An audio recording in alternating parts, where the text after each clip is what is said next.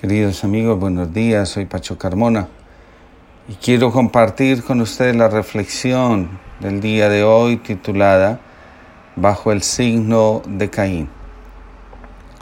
La película Coco me enseñó la necesidad de aprender a valorar las cosas como son.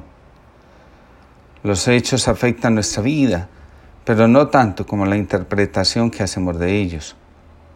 En la película, se muestra claramente lo que sucede en una familia cuando se tiene una visión incorrecta de las cosas. El tatarabuelo tiene un dueto de música.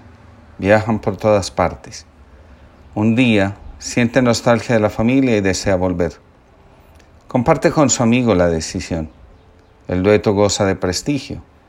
La decisión de volver a estar con la familia es considerada por el amigo como una amenaza para su éxito arrastrado por la idea de perder la fama, asesina a su compañero y usurpa su nombre y se atribuye, por tanto, la autoría de los éxitos musicales. La familia ignora la verdad de lo sucedido. Al ver que el tatarabuelo no regresa, piensan que se marchó con otra mujer, formó una nueva familia y abandonó a su esposa e hija. Desde entonces, la tatarabuela se dedica a fabricar zapatos para sostener la familia y se prohíbe la música. Dicha prohibición se mantiene como expresión del dolor que guarda la familia en su alma.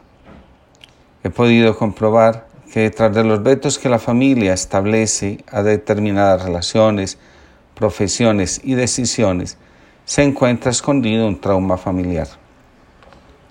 En muchas ocasiones, he llegado a pensar lo siguiente. Durante toda la existencia del cristianismo se ha dicho que debemos optar entre Dios o el dinero. Encontramos, por ejemplo, en el mismo Evangelio la siguiente explicación. Judas es un ladrón al que solo le interesa el dinero. Él vende a Jesús por 30 monedas. La ambición de Judas es extrema e inescrupulosa. Desde entonces, quien anhela dinero se encuentra en una encrucijada existencial. Amar el dinero nos aleja de Dios y nos arrastra hacia el mal. Una visión errada de las cosas introduce desorden en nuestras vidas y por ende en nuestras relaciones. Del mismo modo, la lectura de la muerte de Abel a manos de Caín introduce una visión dolorosa de las relaciones entre hermanos. Abel era pastor de ovejas y Caín cultivaba el suelo. Pasado un tiempo, Caín ofreció al Señor dones de los frutos del suelo. También Abel ofreció las primicias y la grasa de sus ovejas. El Señor se fijó en Abel y en su ofrenda, pero no se fijó en Caín ni en su ofrenda. Caín se enfureció y andaba abatido. El Señor dijo a Caín, ¿por qué te enfureces y andas abatido? No estarías animado si obraras el bien. Pero si no obras bien, el pecado acecha a la puerta y, y te codicia, aunque tú podrás dominarlo. Caín dijo a su hermano Abel, vamos al campo y cuando estaban en el campo, Caín atacó a su hermano Abel y lo mató. El Señor dijo a Caín, ¿dónde está Abel tu hermano? Respondió Caín, no sé, soy yo el guardián, el guardián de mi hermano.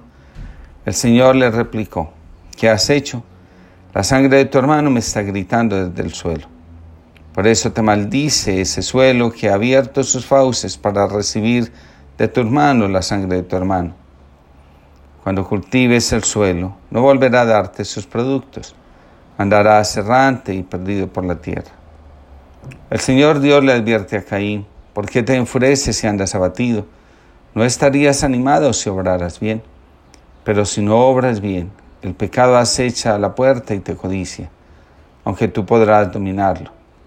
En el caso de Judas la cosa sería más o menos así. El Señor Dios dijo a Judas, ¿por qué andas triste y abatido? ¿Acaso tú conoces mis opiniones y designios? Tendré que hacer caso a tus expectativas para que no andes enojado conmigo. La salvación se llevará a cabo según mis intenciones, no según las tuyas. El resto de ambas historias ya las conocemos. Vivir bajo el signo de Caín y Judas significa creer que nuestro dolor y decepción es quien nos da la visión correcta de las cosas, Quien juzga la realidad aparta la verdad y termina construyendo en su lugar una mentira.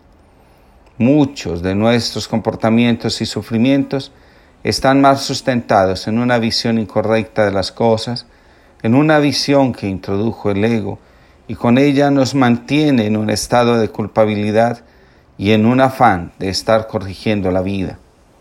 Quien corrige la visión de las cosas comprende que todo está al servicio de un propósito sagrado. ¿Qué poder tienen los ojos del cuerpo para corregir lo que perciben?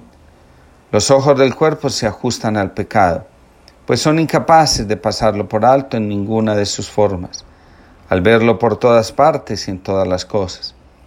Mira a través de sus ojos y todo quedará condenado ante ti, y jamás podrás ver todo lo que te podría salvar. Tu santa relación, la fuente de tu salvación, queda desprovista de todo significado, y su más santo propósito desposeído de los medios para su consecución. Los juicios no son sino juguetes, caprichos, instrumentos insensatos para jugar al juego útil de la muerte en tu imaginación. La visión, en cambio, enmienda todas las cosas y las pone dulcemente bajo el tierno dominio de las leyes del cielo. ¿Qué pasaría si reconocieses que este mundo no es tan, es tan solo una alucinación? ¿O si realmente entendieses que fuiste tú quien lo inventó? ¿Y qué pasaría si te dieses cuenta de que las cosas parecen deambular por él para pecar y morir, atacar, asesinar y destruirse a sí mismos son totalmente irreales. Podrías tener fe en lo que ves si aceptases esto y lo verías. Que Dios los bendiga a todos y les conceda una feliz jornada.